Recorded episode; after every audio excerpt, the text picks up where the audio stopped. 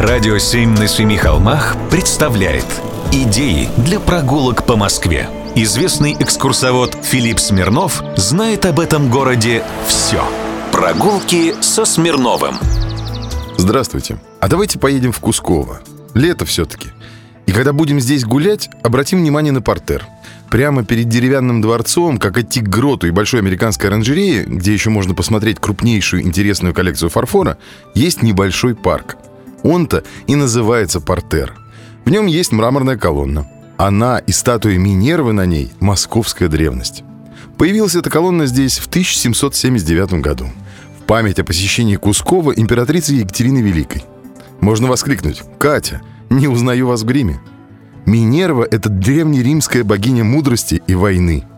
В древнегреческой мифологии звалась Афиной. Одна из самых главных богинь древнеримского пантеона – в русской культуре образ Минервы стали активно использовать в начале 18 столетия.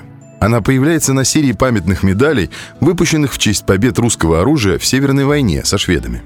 Древнеримская богиня изображается на них как вместе с другими персонажами, выступая символом мудрости, так и отдельно, в качестве символа военных побед – а после правления Петра I в XVIII столетии престол Российской империи последовательно занимали императрицы Екатерина I, Анна Иоанновна, Елизавета Петровна и Екатерина II.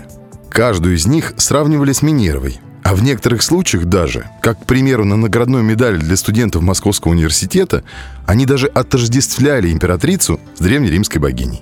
Аллегорические изображения Минервы должны были, по мнению создателей, подчеркивать военные победы, справедливость, покровительство наукам и искусствам со стороны императрицы. Поспорить с этим сложно.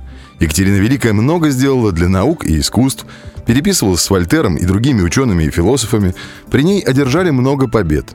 Вот со справедливостью не все так гладко. Но тут уж что уж. Сходите, посмотрите.